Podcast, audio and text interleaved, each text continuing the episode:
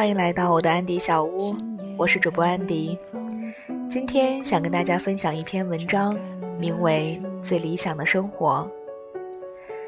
人生大概只有两种可能，一种如作家周冲所说，因为拒绝一目了然的人生，将自己放逐于各种可能，遍地花开，山河浩荡；另一种则如诗人穆旦所说，我的全部努力，不过完成了普通生活。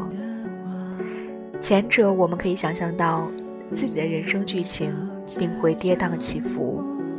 因为没有体制的束缚，像个流浪天涯的游子，充满了诗和远方的魅力。后者则带有智者般的淡定，简化生活，去除复杂。任何一种生活方式孰优孰劣，无可争执。唯一值得一说的是，往往最理想的生活，不过是拥有干净的圈子、规律的生活和一个中意的人。关于对朋友和圈子的理解，周国平有一段发人深省的论述：我心目中的朋友，既非泛泛之交的熟人，也不必是心心相印的恋人，程度当在两者之间。在这个世界上，也有些这样的人，不见面时会互相惦记，见了面能感觉到一种默契，在一起度过一段愉快的时光。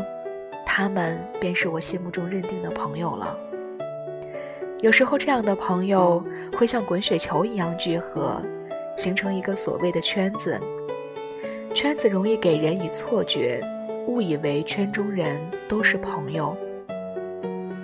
许多人到了人生的最后，才对自己挤了一生的圈子有所顿悟。随着年龄的增长，交友的方式愈加复杂。反而是几个年少时相识的好友，因为在最单纯的时候认识了彼此，才让一份友谊如此沉稳而简单。有人说，小时候快乐很简单，而长大后，简单很快乐。在这个满是套路的年代，越是简单的东西，往往越值得珍惜。松浦弥太郎被称为是全日本最会生活的男人。在他创办的公司里，他对员工的要求是早上九点上班，下午五点半准时下班，周末也绝不允许加班。多出来的时间要用来陪孩子、和朋友看电影，或是在家做饭。有人把生活过得行尸走肉一般，而有人则把生活过得充满仪式感。松先生便是如此，他坚持一周买一次花，两周剪一次头发，对生活郑重其事的对待，因为只有如此，生活才会郑重其事的对待自己。拥有规律的生活，不是从一张计划详细的执行表开始，而是从认真的对待生活中的每一个细节开始。当你以深切地感受到每天所做的一切都能让你心神愉悦时，你的生活才算真正开始。朋友与生活都是弥足珍贵的，当然，还有一个中意的人。荷西对三毛说：“你再等我六年，我读大学四年，服兵役两年，等六年过去了，我就娶你好吗？”一个简单的六年之约，在三毛眼里不过是荷西的玩笑话，可荷西却始终未忘，他真的一直在执行这六年之约。某天正是荷西口中六年之约到期的日子，刚下班的三毛接到朋友电话，被要求立马赶往朋友家。三毛二话不说，一路飞驰。却没想到，到了朋友家的第一件事，竟是答应朋友的要求，闭着眼不动。霎时间，一双温暖有力的手，一把抱住了三毛，不停地打转。当三毛睁开眼的那一瞬间，他几乎开心的掉泪了。是荷西，满脸胡子的西班牙青年回来了。其实，荷西这六年都苦练着三毛，并在自己的房间四壁挂满了偷拍三毛的照片。三毛感慨荷西为自己的青春留下了这么多美好的回忆。一句六年之约的随意话，却在荷西心里如此的郑重。他从此心里决定，就是他了。爱情的美好是人类永不过时的话题与追求，像歌里唱的那样：“是谁来自山川湖海，却郁郁昼夜，是厨房与爱。”每一个人无论如何犹豫放逐，总有一个家与爱的归宿，和一个中意的人在一起，便是一种完结。三祖僧璨说：“莫逐有缘，勿助空人。一种平怀，泯然自尽。以一种平坦的生活来拥抱，来关照一个干净的圈子，没有尔虞我诈。一个爱着彼此的人，平淡却幸福。那生命的一切烦恼与忧伤，自然就灭去了。”这样的生活，如何又不是最理想的呢？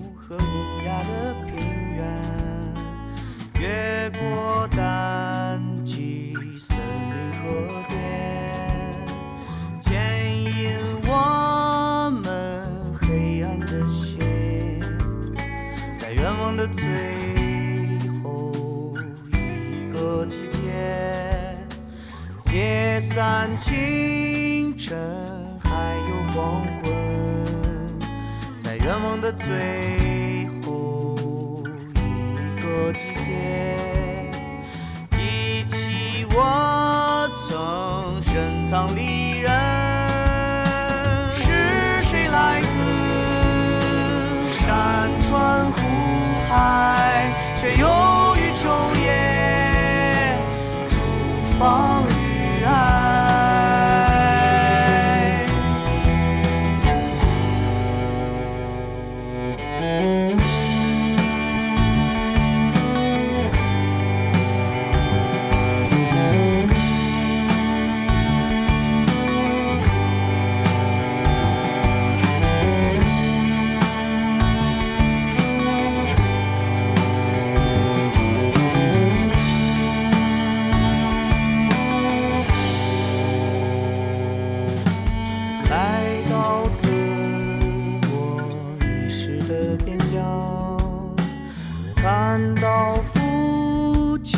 在云端抽烟，他说：“孩子去和昨天和解吧，就像我们从前那样，用无限适用于未来的方法，置换